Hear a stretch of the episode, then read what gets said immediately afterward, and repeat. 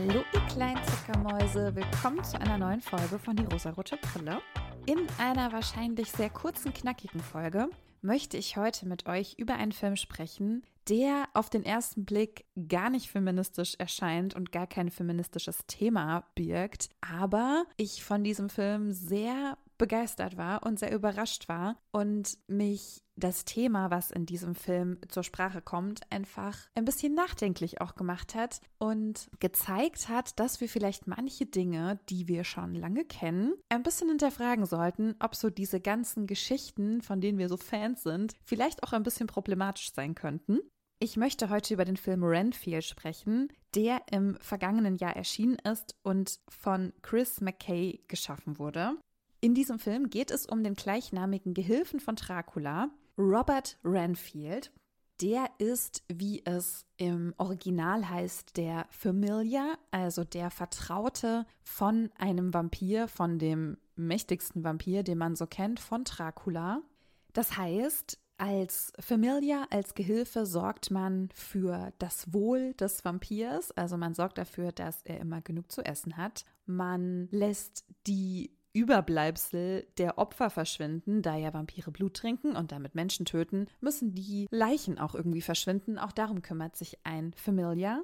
Als Dank dafür erhält er von dem Meister, von dem Vampir einen gewissen Schutz. Und dieser Schutz heißt für Renfield einfach nur, er stirbt nicht, also er wird auch eine Art unsterblich oder zumindest sehr, sehr alt. Und er kann Superkräfte entwickeln, wenn er Insekten isst. Dann hat er geschärfte Sinne und ist sehr schnell und hat übermächtige Kräfte. Und das ist im Prinzip das, was der mächtige Vampir ihm schenkt als Gegenleistung. Ich hatte ja schon in der Folge über What We Do in the Shadows über Vampire und deren Beziehung zu Menschen gesprochen. Und auch als kleiner Nachtrag, ich bin übrigens sehr, sehr, sehr froh, dass jetzt noch zwei weitere Staffeln erschienen sind von What We Do in the Shadows. Das ist einfach die allergeilste Serie. Nein, es ist die zweitgeilste Serie nach Fleabag. Ich liebe die so sehr. Ich bin so Fan. Ich bin auch kurz davor, mir irgendwelche super teuren T-Shirts aus den USA zu bestellen. Bisher hat die Vernunft noch walten können, aber ich liebe sie einfach so. Ich liebe diese ganzen ProtagonistInnen da. Vor allem Nadia. Ich möchte einfach Nadia sein. In dieser Serie jedenfalls gibt es ja Vampire und es gibt einen Vertrauten, der sich um die Belange des Anführers, nenne ich es mal, kümmert. Da haben wir eine unausgeglichene Beziehung erlebt zwischen diesen beiden, weil es natürlich auch ein gewisses Machtgefälle ist. Aber es war trotzdem eine zugewandte und auch aufopfernde Beziehung von dem Familiar gegenüber dem Vampir. Also der war trotzdem sehr invested, sage ich mal. Was der Film Renfield jetzt aufgegriffen hat, ist genau diese Beziehung zwischen diesen beiden Personen. Also unser Protagonist ist Renfield, man bekommt von Dracula gar nicht so viel mit, also man kennt seine Sicht der Dinge nicht im Detail. Von Renfield allerdings schon, denn Renfield offenbart sich uns als co-abhängig von Dracula. Ich bin mir bis jetzt noch nicht so ganz sicher, ob dieser Begriff Co-Abhängigkeit so zu 100% passt, aber Renfield benennt das einfach selbst für sich so. Den Begriff Co-Abhängigkeit benutzt man eigentlich, wenn in der Regel zwei Menschen aufeinander angewiesen, aufeinander eingestellt sind. Es gibt zwei Positionen, die eingenommen werden. Es gibt einmal die Person, die sozusagen das Opfer ist und es gibt einen Retter, einen Helfer. Der Retter tut alles dafür, dem Opfer in dieser Beziehung zu helfen und tut dies für Aufmerksamkeit und für Anerkennung. Man benutzt diesen Begriff eigentlich dann, wenn die Person in der Opferrolle eine Sucht hat, also süchtig ist und die Retterperson alles dafür tut, um diese Sucht aufrechtzuerhalten, um für die andere Person zu sorgen, auch wenn es der schlecht geht, ich bin mir gerade unsicher, ob ich das so richtig gut erklärt habe, also klärt mich bitte auf, falls ich hier irgendeinen Quatsch erzähle. In der Regel benutzt man das Wort Co-Abhängigkeit, aber bei einer Suchtsituation, also bei einer Drogensucht oder bei einer Alkoholsucht, dass der Partner, die Partnerin ganz oft diese Position des Retters, der Retterin einnimmt und die geliebte Person eben irgendwie daraus retten möchte, aber eben auch trotzdem hilft, dieser Sucht weiter nachzugehen. Das heißt, beide sind in einer sehr ungesunden Position. Also wie gesagt, korrigiert mich bitte, wenn das gerade nicht stimmt, aber so habe ich die Fakten verstanden, die ich recherchiert habe. Inwieweit trifft das jetzt auf Renfield und Dracula zu? Also man könnte ja schon sagen, Dracula hat ja auch eine Art Sucht. Er kann ja nicht einfach aufhören, Blut zu trinken, weil das nun mal sein Lebenselixier ist. Das ist das, womit er am Leben bleibt. Renfield findet diese Tatsache, glaube ich, nicht so toll. Er tut aber alles dafür, um dem Meister diesen Wunsch zu erfüllen. Und zwar, um dem Meister zu gefallen, um in seiner Gunst nicht zu sinken, um weiter für ihn da zu sein. Er möchte die Anerkennung seines Meisters haben und tut dafür eben Dinge, die eigentlich seiner Moral widersprechen. Wenn ich das jetzt so laut ausspreche, finde ich, passt es vielleicht doch ganz gut, diese Bezeichnung Co-Abhängigkeit für Renfield und Dracula.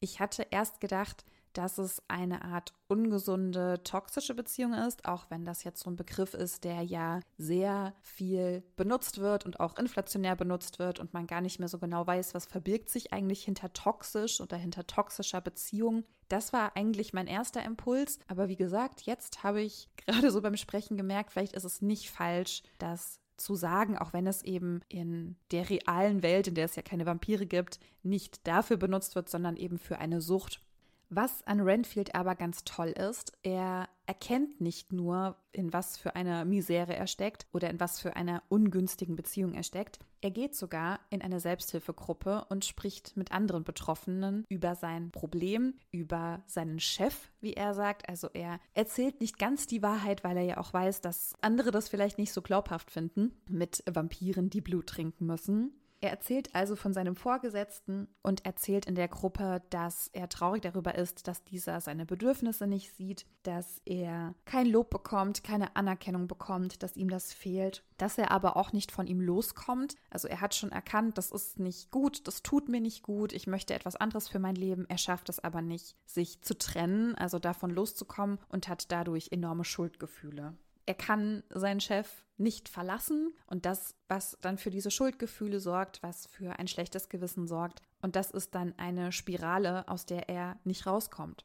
Und alle anderen TeilnehmerInnen in dieser Selbsthilfegruppe, die eben alle da sind, weil sie in einer Co-Abhängigkeit stecken, die verstehen ihn und die verstehen seine Argumente. Und das Humorvolle an diesem Film ist, dass diese Menschen ja nicht wissen, wovon er wirklich spricht, seine Aussagen aber alle zu 100 Prozent korrekt sind und nur wir als außenstehende BeobachterInnen eigentlich wissen, was er wirklich damit meint und die anderen Teilnehmer in der Gruppe wahrscheinlich an eine andere Situation denken durch dieses Missverständnis, was nur wir merken, wird es wirklich sehr lustig. Es ist sehr aufgelockert, es ist kein super ernster Film, es ist wirklich eine witzige Situation, was so ein bisschen clasht, weil ja das Thema gar nicht so witzig ist.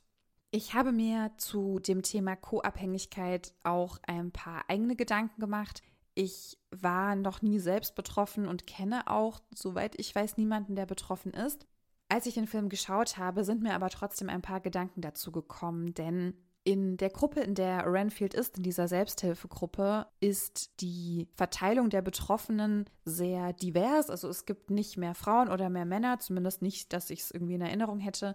Es gibt verschiedene Menschen, die dort sind und davon erzählen. Viele sind in einer partnerschaftlichen, romantischen Beziehung und haben dieses Problem der Co-Abhängigkeit. Es gibt aber auch andere, so wie Renfield, die eben mit dem Vorgesetzten oder der Vorgesetzten dieses Problem haben. Nun ist ja die Frage, ist es denn ganz explizit ein feministisches Thema? Das ist es nicht. Aber als ich mir Gedanken dazu gemacht habe, was das Thema Sucht betrifft, habe ich trotzdem sehr viele Frauen im Kopf gehabt, die Retterinnen in dieser Co-Abhängigkeit sind. Vielleicht ist das ein Vorurteil von mir. Vielleicht ist meine Einstellung zu sehr vielen Themen, wenn es um Ungerechtigkeit geht oder um Menschen, die sich für andere aufopfern, dass mir dann dieses vielleicht auch Klischee einfällt, dass es hauptsächlich Frauen sind, ich wollte die Frage auch einmal an euch geben, ob ihr auch das Gefühl habt, dass auch oft Frauen, wenn es um solche Beziehungen geht, eher die rettende Position einnehmen als die einer süchtigen Person oder einer,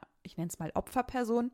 Vielleicht ist es auch nur mein Eindruck, weil man ja immer gerne das sehen möchte, was man so gewohnt ist oder was man einfach kennt. Und ich, wenn ich so über Ungerechtigkeit nachdenke, sehr oft Frauen in der ungerechteren Position empfinde. Aber wie gesagt, vielleicht ist es gar nicht so. Also schreibt mir sehr gerne eure Meinung oder auch natürlich euer Wissen, wenn ihr da mehr Ahnung habt. Ich weiß einfach zu wenig darüber.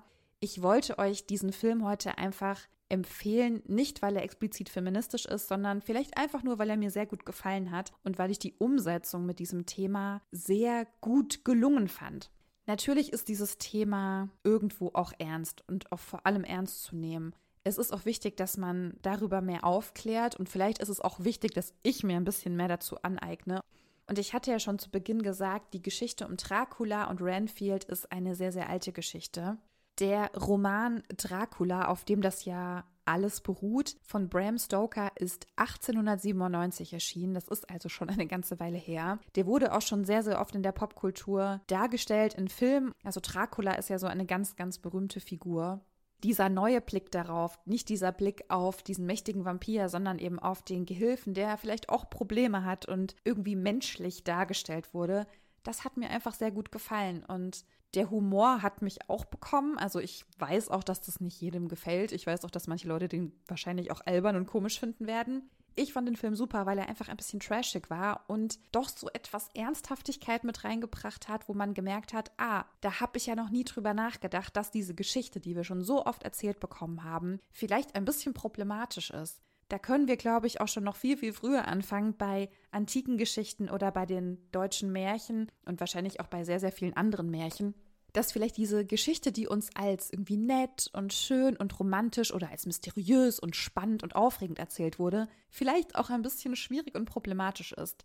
Das kommt vielleicht auch einfach, weil wir heute einen anderen Blick auf Dinge werfen, weil das auch gar nicht der Fokus der erzählenden Geschichte sein sollte, weil das gar nicht wichtig ist oder weil das den Protagonisten, die Protagonistin gar nicht betreffen soll oder gar nicht einschränken soll. Ich fand es jedenfalls sehr toll, dass ein Blick auf Renfield und seine Gefühle geworfen wurde. Die Geschichte in diesem Film geht auch noch eine ganze Weile weiter. Renfield ist dann auch noch in organisiertes Verbrechen verwickelt, weil er sich ein bisschen zufällig zur Aufgabe gemacht hat, die PartnerInnen von den Mitgliedern aus seiner Selbsthilfegruppe aus dem Weg zu räumen, aus dem Leben zu räumen. Also er tötet tatsächlich die Personen, unter denen seine Mitleidenden in der Gruppe leiden. Das heißt, er hat einen sehr, sehr hohen Gerechtigkeitssinn und er merkt, ich habe da Verbündete gefunden, vielleicht sogar auch Freundschaften geschlossen. Und diese Menschen, die genauso fühlen wie ich, die leiden unter diesem Menschen, der vielleicht gar nicht süchtig ist und Hilfe bräuchte, sondern der wirklich einfach nur scheiße und böse ist. Und diese Menschen räumt er dann einfach aus dem Weg. Er ist also gerechtigkeitsliebend, er ist sehr aufopferungsvoll, natürlich auch gegenüber Dracula, er ist sehr, sehr treu. Er ist ein zarter Mann, den sein Fehlverhalten aber auch quält und der das ändern möchte. Also Renfield erkennt, ich tue etwas, was nicht in Ordnung ist, was eigentlich meiner Moral widerspricht, was den Menschen nicht gut tut, was mir nicht gut tut und ich möchte das ändern. Und er nimmt es in die Hand und sucht sich eben Hilfe in dieser Gruppe.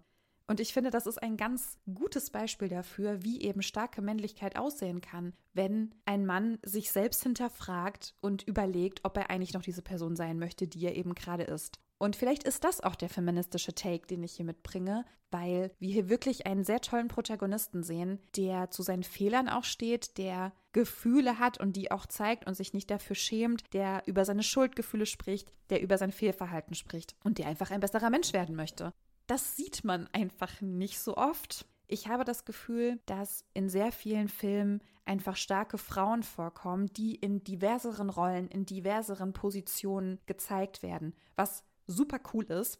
Aber auch Männer müssen gezeigt werden in anderen diverseren Positionen und mit anderen diverseren Charakteren. Also, wenn ihr euch so gar nicht für Vampire oder ein bisschen lustigen Trash interessiert, dann guckt diesen Film vielleicht einfach, weil da ein wirklich cooler Mann gezeigt wird. Wenn wir über eine vielfältigere Welt sprechen wollen oder auch über eine gerechtere Welt sprechen wollen.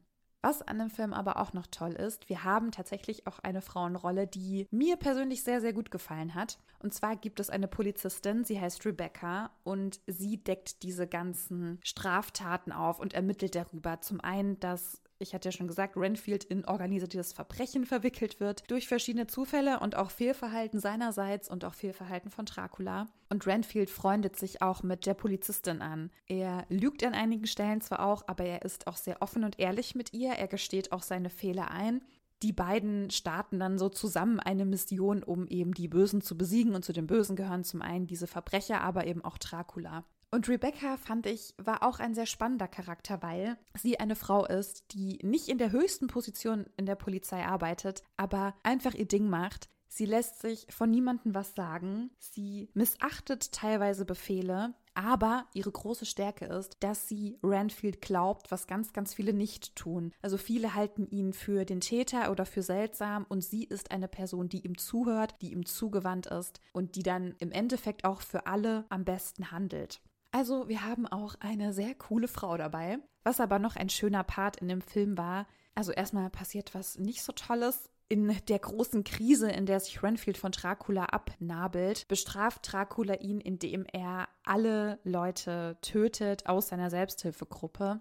Am Ende des Films wird Dracula besiegt und Renfield kann mit dem Blut von Dracula aber alle Menschen aus dieser Selbsthilfegruppe, die eigentlich tot sind, wieder zum Leben erwecken was irgendwie auch süß ist und lieb ist und man einfach merkt, dass Renfield diese Menschen am Herzen liegen und dass er findet, dass sie Schutz brauchen und er sie schützen möchte. Wie gesagt, ja, diese ganze Geschichte ist auch ein bisschen komisch und ein bisschen trashig und es passieren auch weirde Sachen. Ich kann mir gut vorstellen, dass das nicht jeden Geschmack trifft. Ich bin ja aber sowieso einfach so Vampir-Fan und ich mag so Mystery-Sachen. Und wenn dann so Mystery auf Humor trifft, das ist für mich einfach Gold. Wir haben ein gesellschaftlich ernstes Thema, was hier verarbeitet wird und was uns gezeigt wird, was bei einem Mann gezeigt wird, der sehr zart und sanft zu sich ist und auch zu anderen ist. Das macht diesen Film vielleicht dann doch einfach zu einem sehr feministischen, den ihr euch sehr gerne mal anschauen könnt und mir dann einfach euer Feedback dazu sagt. Also was sagt ihr zum Film? Was sagt ihr zu dieser Folge? Schreibt mir das doch total gerne bei Instagram oder über die Portale, über die ihr die Podcast-Folge hört. Ihr könnt den Podcast gerne weiterleiten und bewerten und kommentieren und euch etwas wünschen. Und wenn ihr mögt, dann hören wir uns in der nächsten Woche wieder. Ich freue mich darauf, wenn ihr wieder einschaltet. Habt bis dahin eine wunder, wunderschöne Zeit und tschüssi.